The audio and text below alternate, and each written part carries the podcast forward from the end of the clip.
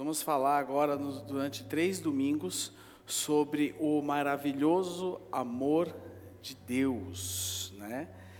Nós vamos falar sobre três domingos sobre o Evangelho de Jesus Cristo. Agora, eu quero iniciar esse tempo, esses três domingos com vocês, fazendo uma pergunta para vocês.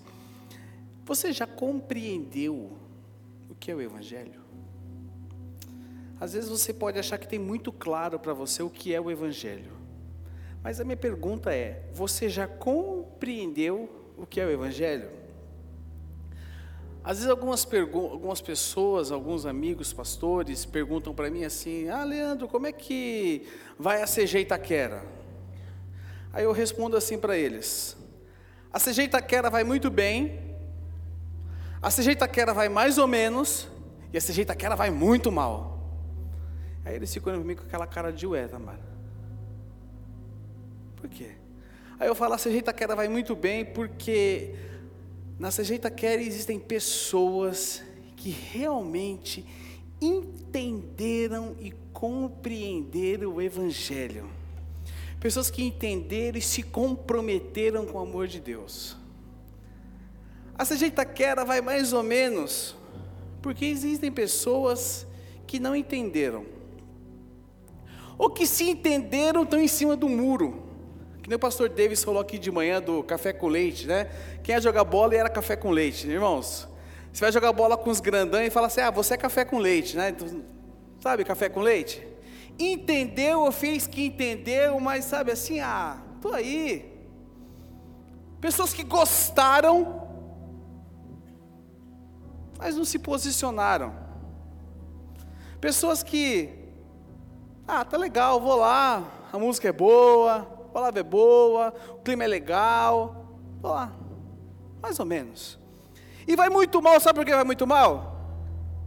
Vai muito mal porque não entendeu, ou se entendeu, não se comprometeu a viver debaixo do Evangelho. Irmãos, o Evangelho é algo que nós devemos ter sobre as nossas vidas e nós devemos nos, compre, é, nos é, comprometer com Ele. Existem níveis de pessoas diferentes. Nós não estamos preocupados com quantidade de pessoas. Nós estamos preocupados com o quê? Estamos preocupados com o seu nível de comprometimento com o Evangelho de Jesus Cristo. Quanto mais você se compromete com o Evangelho, mais você cresce na fé. Eu não cresço na fé porque eu conheço muito da Bíblia. Quando eu conheço muito da Bíblia, eu, conheço, eu cresço intele, eu sou intelectualmente estou crescendo. Mas quando eu conheço e eu me comprometo com o Evangelho, eu amadureço na minha fé. Pode se levantar o turbilhão que for na minha vida, sabe o que vai acontecer comigo? Eu vou ser maduro na fé, eu vou estar comprometido com a igreja local, eu vou estar comprometido com os meus irmãos, eu vou estar comprometido nos meus relacionamentos, sabe por quê? Porque eu estou comprometido com o Evangelho. E tudo aquilo que o Evangelho fala que é verdade, eu abraço como causa na minha vida. Para nós não importa o quanto somos, para nós, o que importa é quem somos. Quem somos olhando pela cosmovisão da palavra de Deus. Uma outra hora eu vou falar para vocês sobre cosmovisão. Vocês terem uma noção, cosmovisão é como você enxerga o mundo diante de uma realidade. A nossa cosmovisão tem que ser a cosmovisão do Evangelho de Jesus Cristo. Nós temos que enxergar o mundo nós precisamos entender a vida de acordo com o Evangelho de Jesus Cristo. Nós vamos enxergar a vida de acordo com o Evangelho. Eu preciso enxergar a minha, o meu dia a dia, a maneira com que eu vou encarar a minha segunda-feira. Como você olha a sua segunda-feira? Ah, meu Deus do céu, lá vem ele falar da minha segunda-feira. Não, como você olha a minha segunda-feira? Eu olho de acordo com o Evangelho.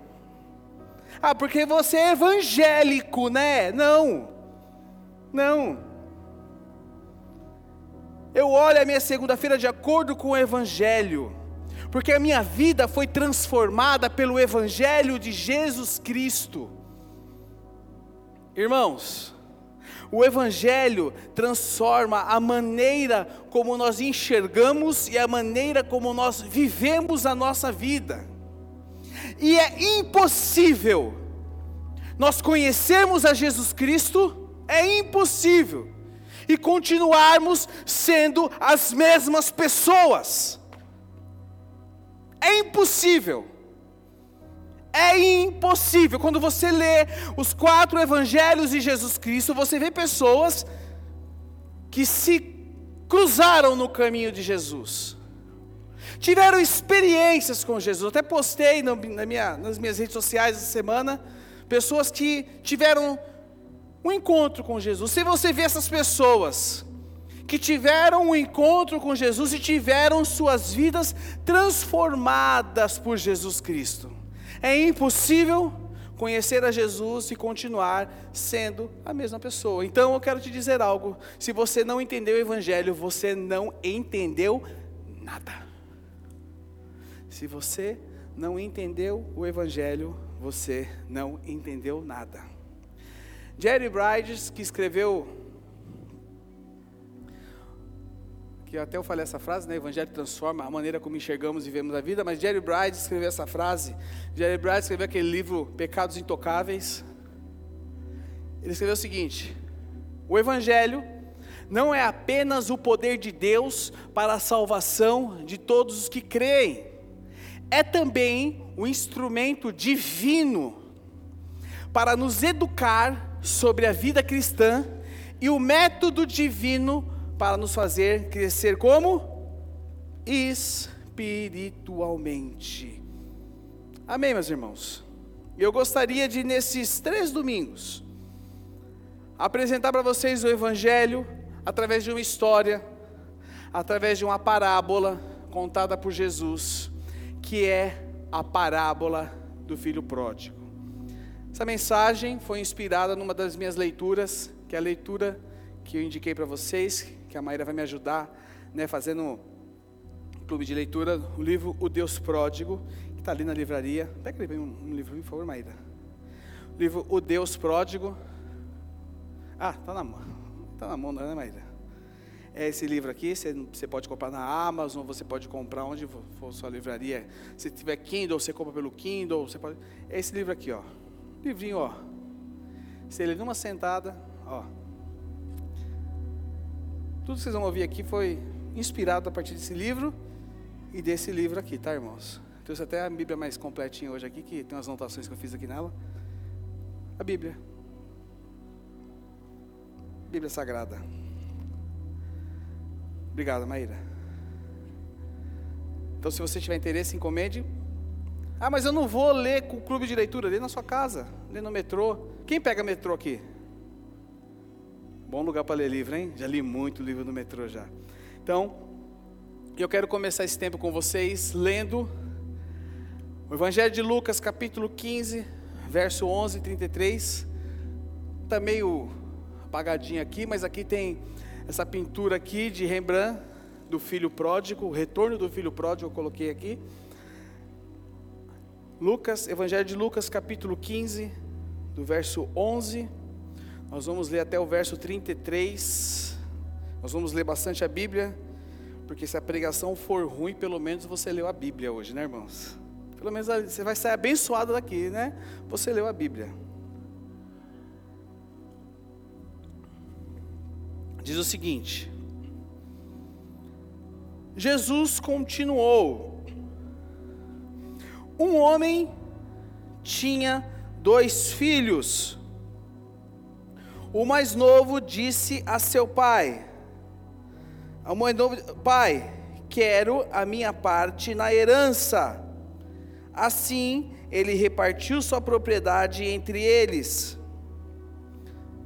Deixa eu virar aqui. Aí que irmão capaz de não estar tá pronto. Não muito tempo depois, o filho mais novo reuniu tudo o que tinha. Qual filho foi? Qual filho foi? O mais novo. O tema de hoje é o filho mais novo. O filho mais novo reuniu tudo o que tinha e foi para uma região distante. E lá desperdiçou os seus bens, vivendo irresponsavelmente.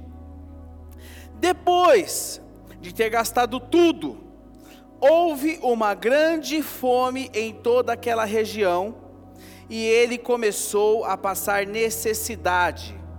Por isso, foi empregar-se com um dos concidadãos daquela região, que o mandou para o seu campo a fim de cuidar de porcos.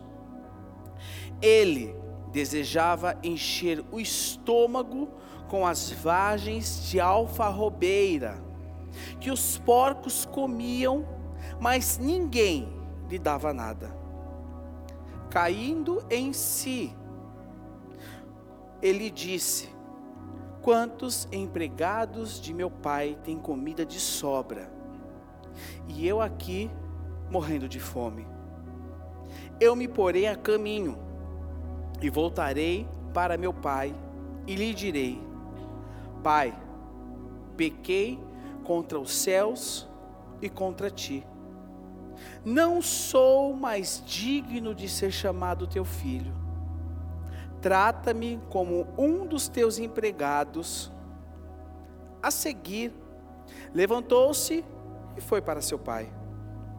Estando ainda longe, seu pai o viu e, cheio de compaixão, correu para seu filho e o abraçou e beijou.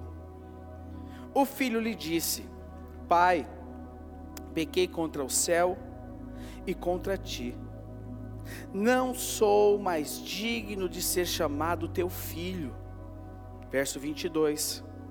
Mas o pai disse aos seus servos: Depressa, tragam a melhor roupa e vistam nele.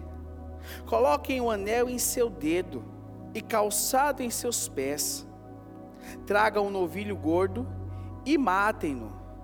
Vamos fazer uma, uma festa e alegrar-nos pois este meu filho estava morto e voltou à vida, estava perdido e foi achado. E começaram a festejar o seu regresso. Enquanto isso, o filho mais velho estava no campo. Quando se aproximou-se da casa, quando aproximou da casa, ouviu a música e a dança. Então chamou um dos servos e perguntou-lhe: o que estava acontecendo? Este lhe respondeu: Seu irmão voltou, e seu pai matou o novilho gordo, porque o recebeu de volta, são e salvo. O filho mais velho encheu-se de ira e não quis entrar. Então seu pai saiu e insistiu com ele. Mas ele respondeu ao seu pai: Olha, todos este ano, todos esses anos tenho trabalhado como escravo ao, seu, ao, seu, ao teu serviço com os meus amigos, ao teu serviço, perdão, e nunca desobedeci às tuas ordens, mas tu nunca me destes nenhum cabrito para eu festejar com os meus amigos. Verso 30. Mas quando volta para casa esse teu filho, que esbanjou os teus bens com as prostitutas, matas o novilho gordo para ele? Disse o pai: Meu filho, você está sempre comigo, e tudo que tenho é seu. Mas nós tínhamos que celebrar a volta deste seu irmão e alegrar-nos, porque ele estava morto e voltou à vida, estava perdido e foi achado. Até aí. Vamos orar? Senhor, nós te agradecemos, meu Pai, pela honra, pelo privilégio que nós temos de ouvir o Teu Evangelho, de ouvirmos acerca da Tua graça, Senhor. Que nessa noite o Senhor fale aos nossos corações, que nessa noite o Senhor nos dirija, meu Pai, que nessa noite o Senhor coloque algo novo dentro de nós, que nós possamos sair daqui, Senhor, cheios da Tua presença, meu Pai. Espírito Santo de Deus, nós nos abrimos para uma nova revelação da tua palavra, Senhor. Fala aos nossos corações. Em nome de Jesus, nós te agradecemos e te louvamos por este momento, meu Pai. Em nome de Jesus. Amém. Amém, irmãos. Irmãos, é difícil é difícil nós entendermos o choque de cultura dessa história na nossa realidade. Nós lemos aqui a parábola do filho pródigo, do filho perdido, mas na realidade nós poderíamos chamar da parábola dos dois filhos perdidos. Perdidos, porque nós temos dois filhos perdidos aqui. É muito difícil nós entendermos o choque dessa situação. A cultura para a qual Jesus contou essa história é totalmente diferente da nossa, totalmente diferente. Para vocês terem uma noção, eu até fiz um roteirinho aqui, fazendo uma transposição para os dias de hoje. Para os dias de hoje, o pai, dono de uma multinacional, tinha dois filhos, um certinho e um problemático. O filho certinho, quem é o filho certinho? Aquele que sempre estudou, aquele que ajudava o pai nas coisas dele, aquele que acordava cedo, aquele que entrava cedo no trabalho e saía mais tarde, aquele que a vida dele era trabalhar, trabalhar, trabalhar, trabalhar, trabalhar, trabalhar, trabalhar, trabalhar e trabalhar. Quem era o filho problemático? Era aquele que deu problema na escola, é aquele que dava problema na empresa, é aquele que no trabalho é só prejuízo, é aquele que levava suspensão, advertência, chegava bilhete na, na, na, no caderno, é, sabe? O filho problemático.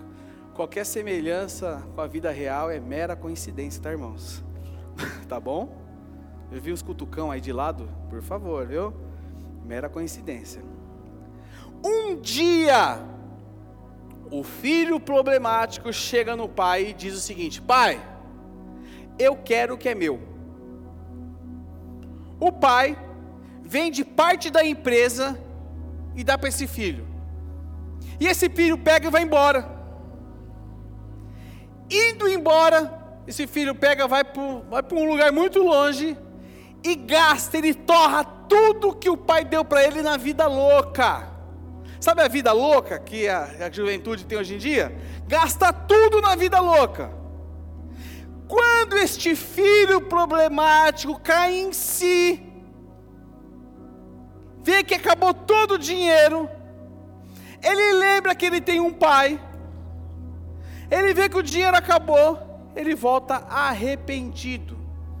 E quando o pai vê aquele filho voltando arrependido, ele pega aquele filho, abraça aquele filho, faz uma grande festa na empresa e anuncia que aquele filho está de volta e coloca aquele filho como gerente da empresa.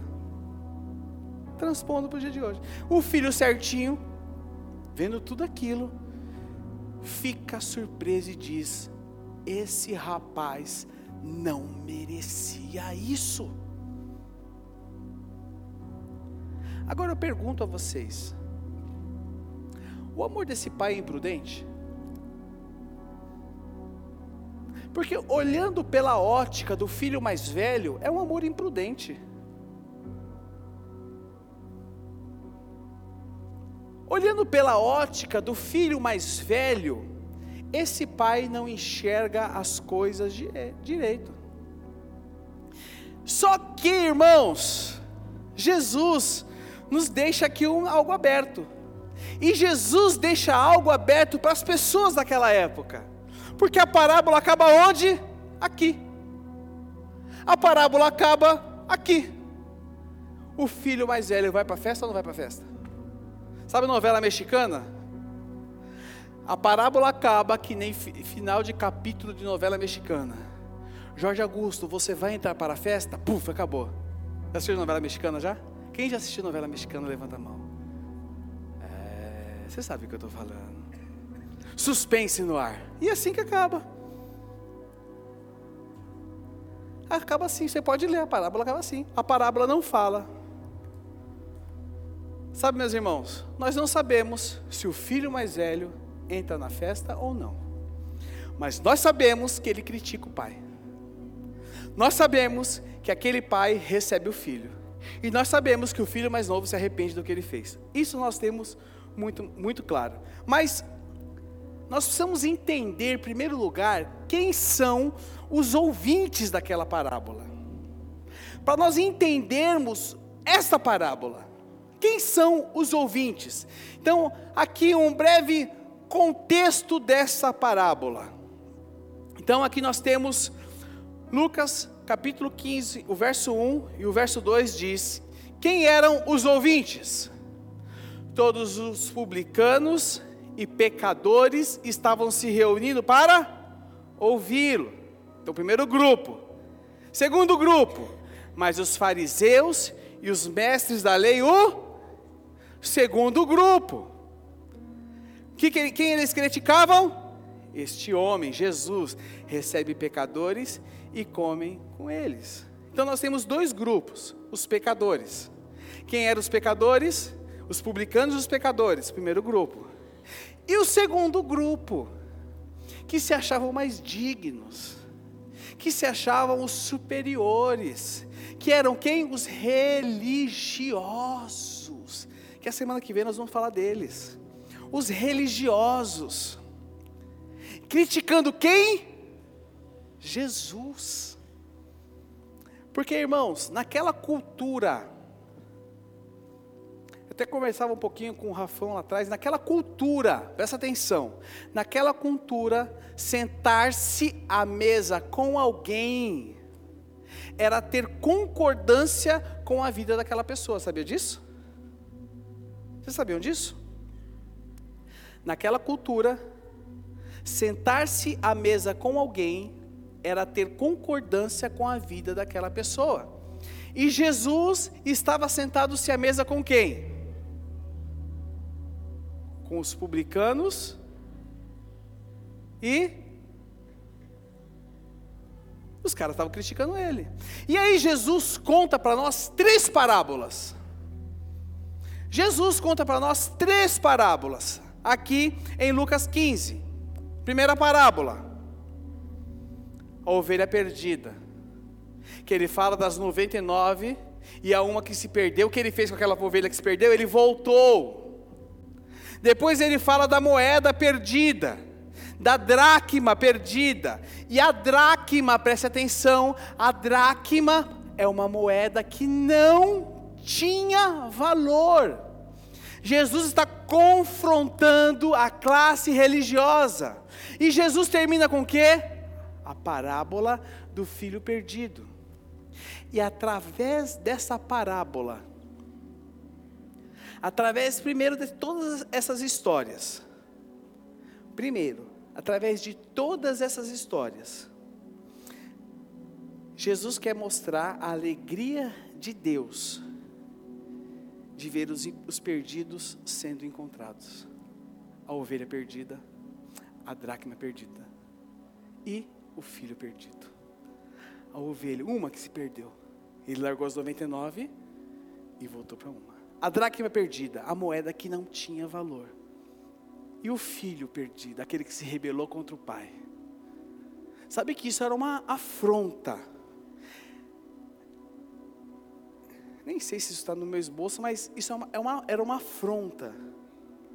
Um arqueólogo, isso há alguns anos atrás, foi contar essa parábola para um grupo de, de ocidenta, orientais, de orientais. E na cultura oriental, a figura, a figura paterna é uma figura muito forte. E quando eles começaram a contar essa parábola, foi uma, o, o, o, o, o patriarca da família falou: não, não, para, para, para, para, para, para, não conta, não conta, para, para, para, para, não fala, não fala, não para, para, para. Falou: não, não, não, é uma história. Aí ele falava assim: se isso fosse verdade, esse rapaz tinha que apanhar e ser apedrejado na praça. E Jesus está contando essa parábola para quem? Para homens e religiosos daquela cultura. Irmãos, ele está contando a história do filho perdido. E essa história conta, mostra para nós dois filhos. Então, quando ele fala aqui dos publicanos e dos pecadores, ele está falando para nós do filho mais novo. O filho mais novo. Quem era o filho mais novo? Os publicanos, os pecadores, que eles eram que odiados. Os publicanos, eles eram odiados pelos judeus. Depois ele vai para quem?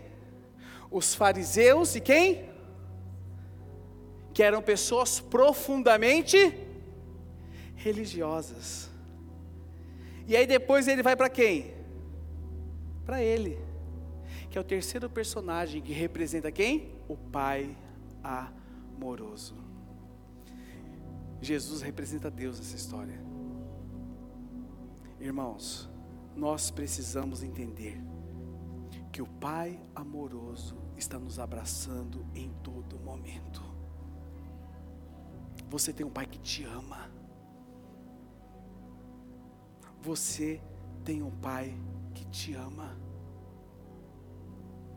Você tem um Pai que te ama. Ama independente da sua vida. Um pai que te perdoou. Eu quero compartilhar com vocês aqui agora cinco momentos da vida do filho mais novo. Cinco momentos da, fi, da vida do filho mais novo.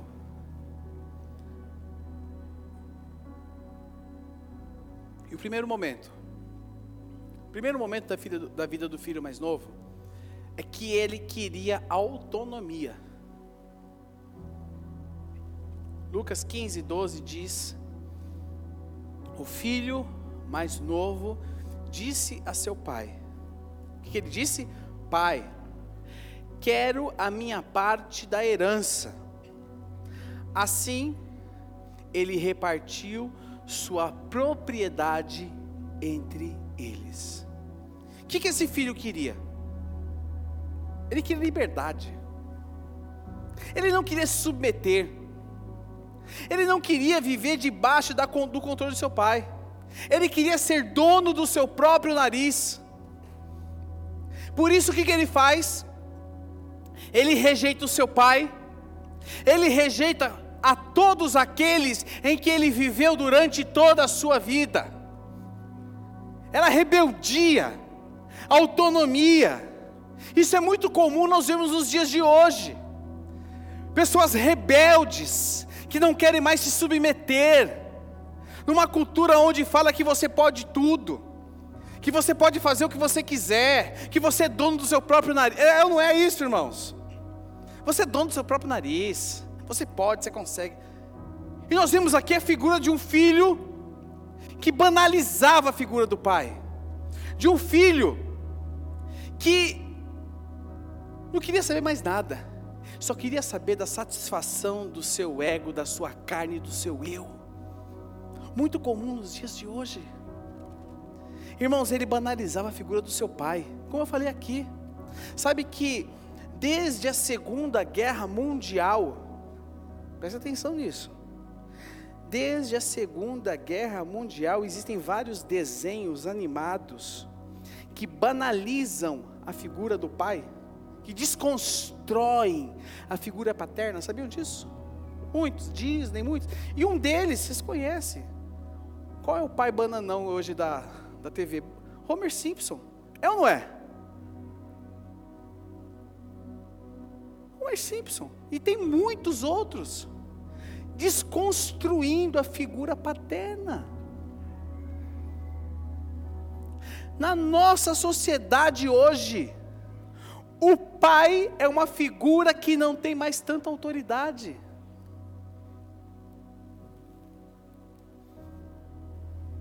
E nós vemos aqui um filho que não que queria autonomia.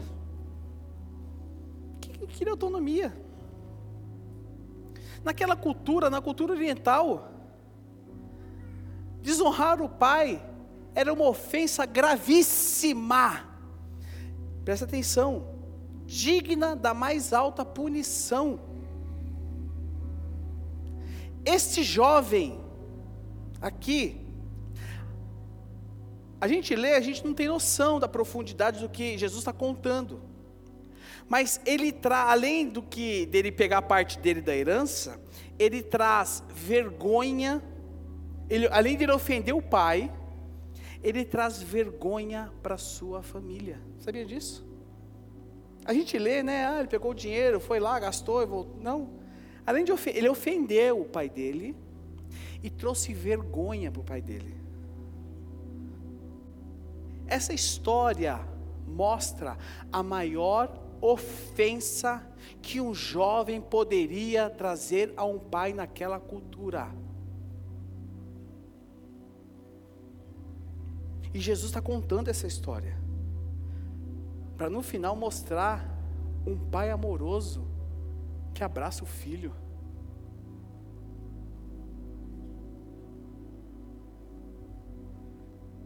Irmãos, é muito profundo isso. O segundo momento na vida desse, desse jovem, ele buscou satisfação. O verso 13 diz: Não muito tempo depois, o filho mais novo, ele pegou, então o que ele fez? Ele pegou tudo que ele, era direito dele, reuniu tudo o que ele tinha e foi para uma região distante. E o que, que ele fez na região distante? Desperdiçou tudo, seus bens, vivendo como? Irresponsavelmente. É muito comum nós vemos hoje pessoas irresponsáveis. Homens irresponsáveis.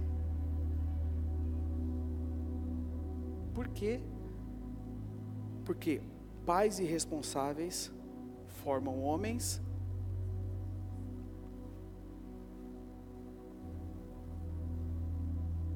É muito comum. É muito comum isso. Porque hoje em dia, o que importa é ser feliz, gente. Responsabilidade responsabilidade. Ser responsável. Ser responsável. Aquele jovem estava dizendo aqui, ó, não estou nem aí para ninguém. Estou somente ligando para minha satisfação pessoal. Ele comprou ele experimentou, ele gastou, ele provou, ele bebeu, ele pegou, ele fez tudo o que tinha para fazer. Porque ele queria o quê? Ser feliz. Ele abriu mão de tudo para ser quantas pessoas hoje não têm aberto mão das suas famílias, aberto mão da sua vida com Deus, aberto mão do conforto, aberto mão de uma vida com o Senhor para ser feliz. Irmãos, é muito sério. Ah, só que esse jovem esbarrou com uma situação. Porque a felicidade que o mundo oferece, ela é passageira. Já viu aquele ditado? O diabo dá com a colher e tira com a concha? Quem já viu esse ditado? Você já é velha. Vocês não ouviram esse ditado? Só eu? Sou velhão aqui, tiozão? Ah, misericórdia, né, irmãos? Já ouviu o Sérgio? Sérgio é um dos meus. Dois velhão. Eu, Sérgio. É passageira. É passageira. O dinheiro acabou a satisfação do coração acabou. E aí sabe o que aconteceu? Aconteceu isso aqui, ó. Ele encontrou decepção. Ele encontrou decepção. Aí depois de ter gasto tudo, ele gastou tudo. E como se não bastasse ter gasto tudo, houve uma grande fome em toda aquela região. E ele começou o quê? ele chegou aonde, irmãos? No fundo do poço. Porque gastou tudo e começou a passar necessidade. E aí aconteceu o quê? Aí depois de tudo isso, ele foi aonde empregar-se com um dos cidadãos daquela região, que mandou ele para o seu campo para cuidar de porcos. Preste atenção. Porco é o animal mais imundo da cultura judaica. Sabia disso? Nada contra os palmeirenses, viu, irmãos? Não estou. Eu vi que vocês estão se manifestando, olharam torto aí. Amo vocês, viu? Viu, Felipe? Tamo junto. Paz e amor. Cadê a Rai? Pegou a visão? Cadê a Rai? A Rai está ali, né? Nada contra. Mas na cultura judaica, o porco é o animal mais imundo que tem. Então imagina o nível de humilhação daquele jovem. E detalhe, olha o que diz o verso 16. Ele desejava encher o estômago com as vagens de alfarrobeira que os porcos comiam, mas ninguém lhe dava nada.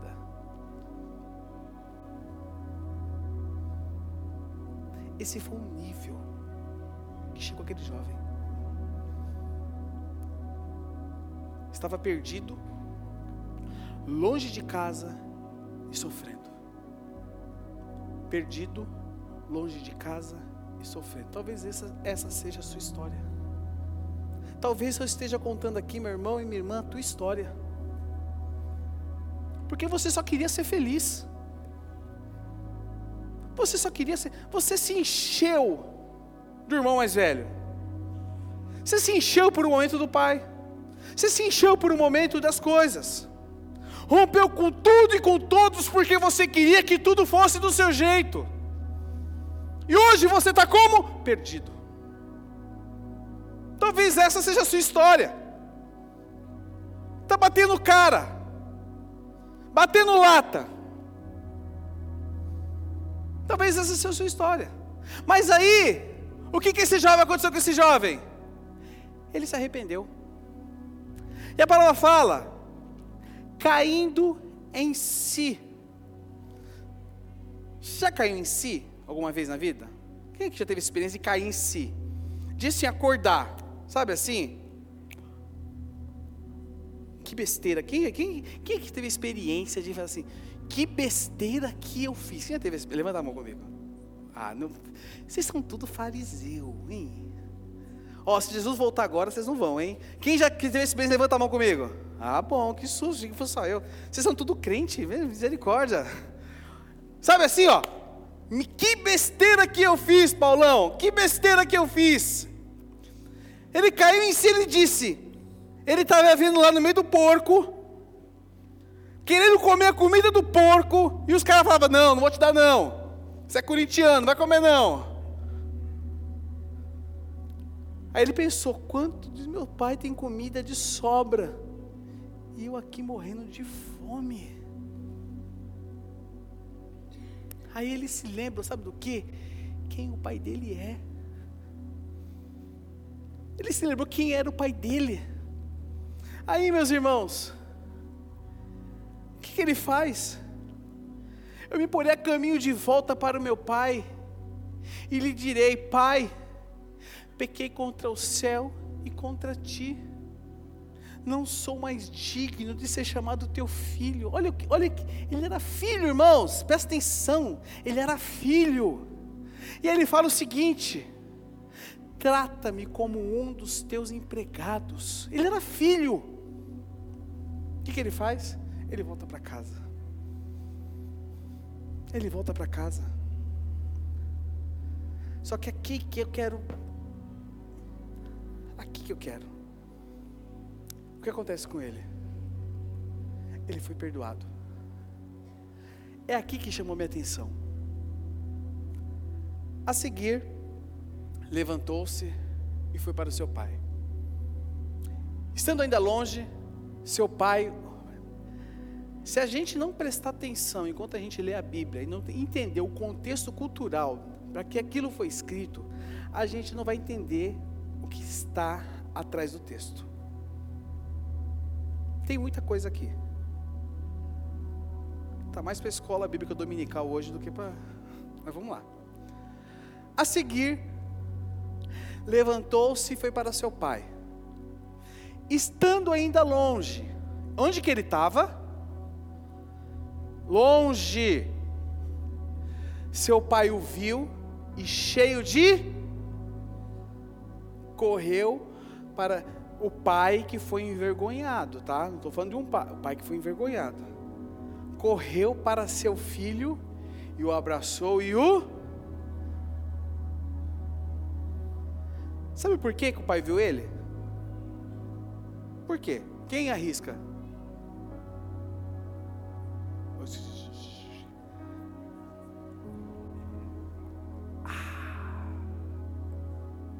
Pai estava esperando o filho.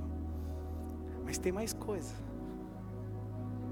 O pai estava procurando o filho. O pai estava procurando o filho. Mas tem mais coisa. Presta atenção, irmãos. Numa cultura como aquela, um patriarca que foi envergonhado pelo filho, jamais, repita comigo, jamais, jamais esperaria o filho, jamais sair. Oxe, está caguetando aqui, irmãos? O que, que é isso? Volta, volta. Jamais, jamais, jamais, jamais, nunca sairia correndo para abraçar o filho. Não faria isso. E detalhe, num contexto como esse, seria o filho que veria o pai. Mas a história nos conta que foi o pai que viu o filho. Isso é a graça de Deus. Isso chama-se graça de Deus. Irmãos, presta atenção em outra coisa aqui. A seguir, levantou-se e foi para o seu pai. Estando ainda longe, seu pai o viu e, cheio de compaixão, correu para seu filho. Naquela época, os homens usavam, usavam vestes longas, certo ou errado? Quem já viu nas nossas cantatas de Páscoa sabe que os nossos, hoje em dia, os nossos discípulos são mais moderninhos, né? Eles usam roupas mais, paleta de cor tal. Antigamente, as, os, os, discípulos mais raiz, de, de quatro anos atrás, usavam roupas compridas. Presta atenção no que eu vou falar para vocês que, que o pai faz? Eles usavam túnicas compridas. O pai levanta a veste e sai correndo.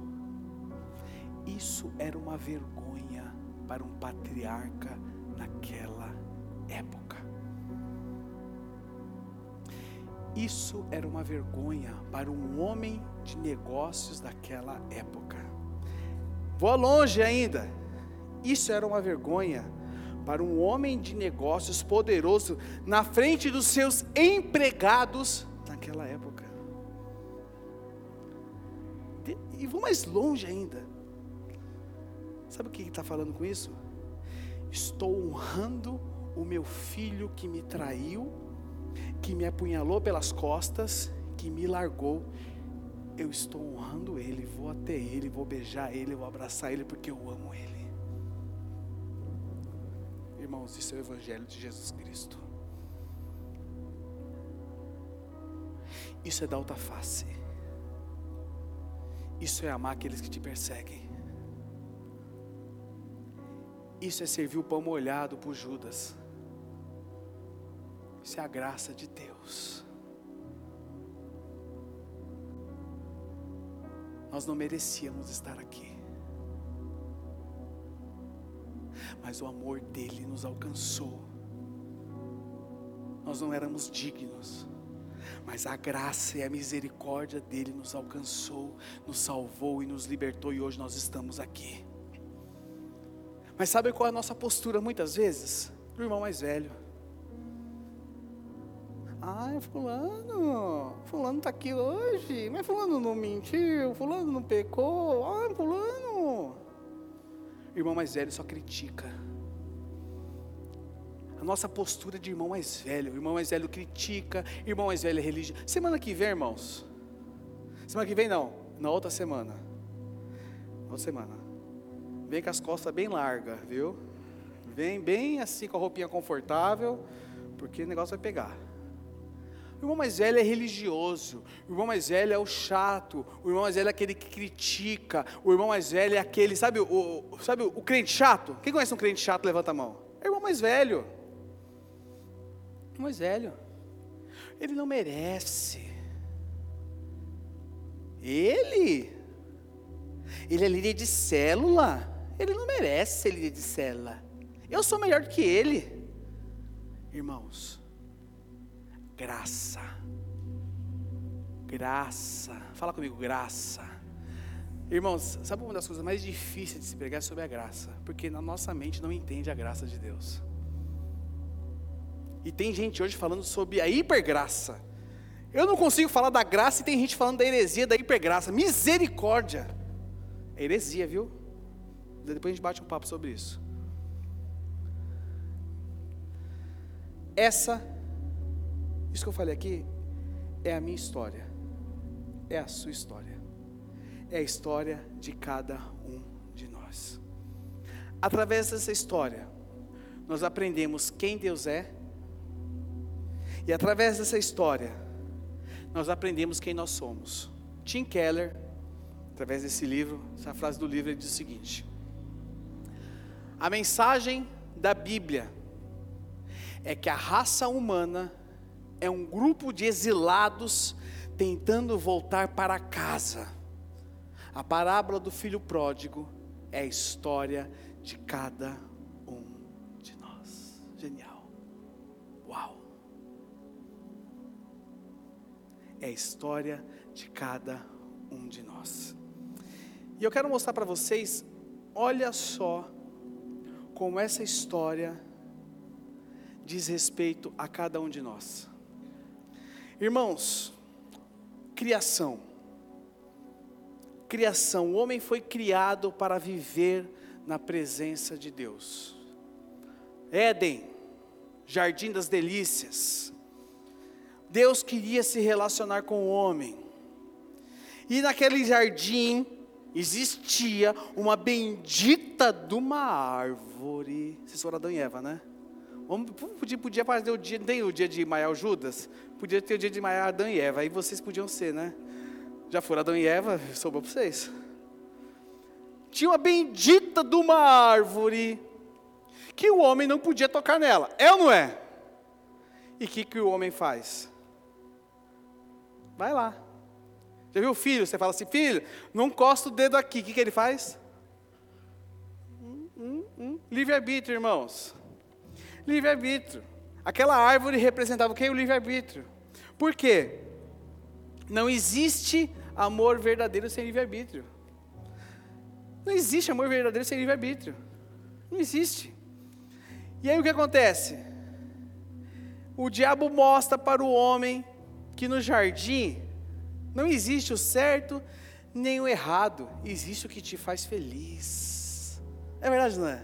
Adão, Eva, é, Deus, acha que Deus está querendo privar vocês da felicidade? Vai lá e toca, come. Não existe certo nem errado, existe o que te faz feliz. Adão e Eva, olha só essa, siga o seu coração. Segue o seu coração. Porém, quando o homem e a mulher escolheram tocar naquele fruto, o que aconteceu com eles? Romperam com Deus. Presta atenção, irmãos. O pecado sempre vem numa embalagem atraente e bonita. Porém, quando você toca nele, quando você o prova, ele te mata. Quando você toca nele, ele te mata. Aí ele toca naquilo, o que acontece com eles depois? A queda. Então nós tínhamos ali um filho que vivia com o pai, o filho vivia com o pai, tinha tudo, era feliz, trabalhava com o pai. O que, que o filho faz? Que é a parte dele na herança. E o pai dá a parte dele. E acontece o que com o homem? O homem abandona a Deus. Romanos 5,12 diz: que o pecado entrou no mundo por um homem. O pecado entrou no mundo por um homem. E aí o apóstolo Paulo lá em Romanos 7,15 diz: não entendo o que faço. Isso, é, é, essa, essa referência de Romanos 7,15 é muito, André, é muito emblemática para mim. Ele fala: Não entendo o que faço, pois o que faço, pois não faço o que desejo, mas eu faço o que eu odeio. Porque, irmãos, existe uma lei que age em nós, que é a lei do pecado. Mas Cristo faz por nós aquilo que nós não éramos capazes de fazer. Morre numa cruz. E aí o apóstolo Paulo escreve lá em Efésios capítulo 2, verso 1 a 3. Vocês estavam mortos em suas transgressões e pecados. Verso 3. Anteriormente todos nós também vivíamos entre eles. O que? Satisfazendo as vontades do quem? Da nossa seguindo os seus desejos e pensamentos como os outros. Éramos o que? Por natureza merecedores, o homem cai o homem cai, ele rompe com Deus. Ele fala: Eu prefiro ser feliz, eu prefiro os prazeres da carne do que viver aqui, nesse lugar com Deus. Mas, mas, existe um mas. Deus derrama sobre o homem o perdão. Então nós tínhamos um filho que vivia com o seu pai tinha tudo, acesso a tudo, mas esse filho rompe com o pai, esse filho abandona o seu pai, mas quando esse filho vê que aconteceu tudo que aconteceu com ele, ele se arrepende. E a nossa história é a minha história. E aí o que acontece? O perdão de Deus. Efésios capítulo 2, verso 4 ao verso 5. Irmãos, diz o seguinte: Todavia. Irmãos, eu gosto muito quando aparece a palavra todavia na Bíblia. Eu amo quando aparece todavia. Todavia, Deus, que é rico em quê? Rico em quê? Misericórdia. Pelo grande amor com que nos amou, deu-nos vida com Cristo quando ainda estávamos mortos em pela pela graça. Não é porque você merece, porque você não merece. Pela graça, pela graça, vocês são salvos. Pela todavia, apesar de tudo que você fez, apesar de tudo que você aprontou, apesar de quem você era, Ele te amou. Ele te amou nós nos fartávamos com as comidas dos porcos. Todavia, Ele nos amou. Colossenses 1,13 diz que Ele nos resgatou do domínio das trevas e nos transportou para o reino do Seu Filho. Aleluia. E não há nada que você possa fazer para Deus te amar mais. E não há nada que você possa fazer para Ele te amar menos. Sabe por quê? Isso se chama graça. Graça.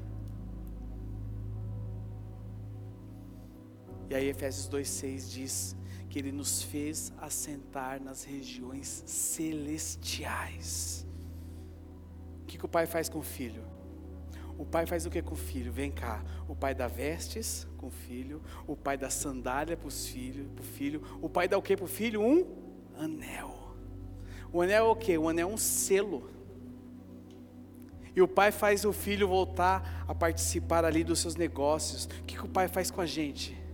Nos traz para as suas regiões celestiais, Ele nos faz assentar nas regiões celestiais, o Pai nos faz assentar com Ele, o Pai nos dá sandália, nos dá um anel, o Pai nos coloca juntamente com Ele, irmãos, e aí o que acontece?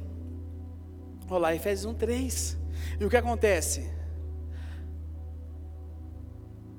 A consumação, o banquete com Deus, irmãos, a Bíblia começa na gente, o homem num jardim com Deus. Acontece tudo isso. E termina num grande banquete. Apocalipse 21, 22. Diz que a eternidade começa com uma festa.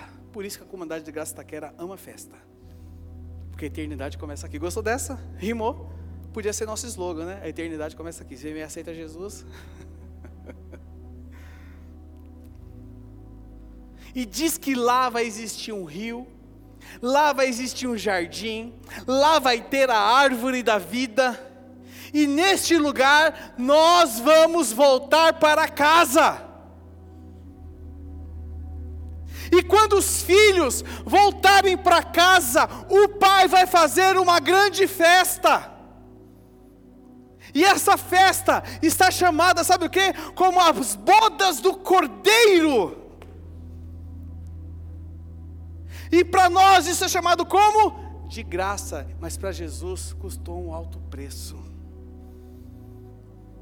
Irmãos, é a minha, a, a história do filho mais novo, é a minha história e a sua história. Começou aqui. Nós abandonamos a Deus. Vivemos uma vida desregrada. Comemos comida de porcos. Jesus veio, nós nos arrependemos e nós estamos voltando para a casa do nosso Pai para uma grande festa. Ah, meus irmãos, isso precisa ser a maneira com que eu, eu e você enxerguemos a vida nós encerrarmos aqui. O pessoal da banda pode subir. Onde você busca alegria? Onde você tem buscado a sua alegria? Onde você tem buscado alegria? Não há verdadeira satisfação longe do Pai.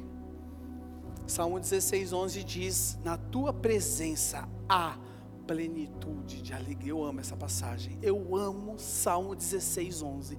Na tua presença há plenitude de alegria. Na tua destra, delícias perpetuamente. Aonde você tem buscado alegria? Tudo o que você precisa está em Jesus. Tudo o que você precisa está em Jesus Cristo. Segundo lugar, não importa o quão longe você foi, haverá uma festa no seu retorno. Haverá uma festa no seu retorno. E se você nunca rendeu a sua vida a Jesus, eu quero te dizer uma coisa: renda a sua vida a Jesus. Nós não estamos aqui brincando de igreja. Tudo aqui é sobre Jesus. Hoje Jesus convida você que está aqui, você que está me acompanhando de casa, a você abandonar aquilo que tem te iludido e voltar para casa. Caminhar com o Senhor, é uma vida de posição. Aquele jovem tomou uma posição. Mesmo que tenha sido obrigado, mas ele reconheceu. A Bíblia diz: caindo em si. Ele, ele poderia continuar iludido, mas a Bíblia diz: palavra te chama hoje a você enxergar aquilo que aquele jovem enxergou.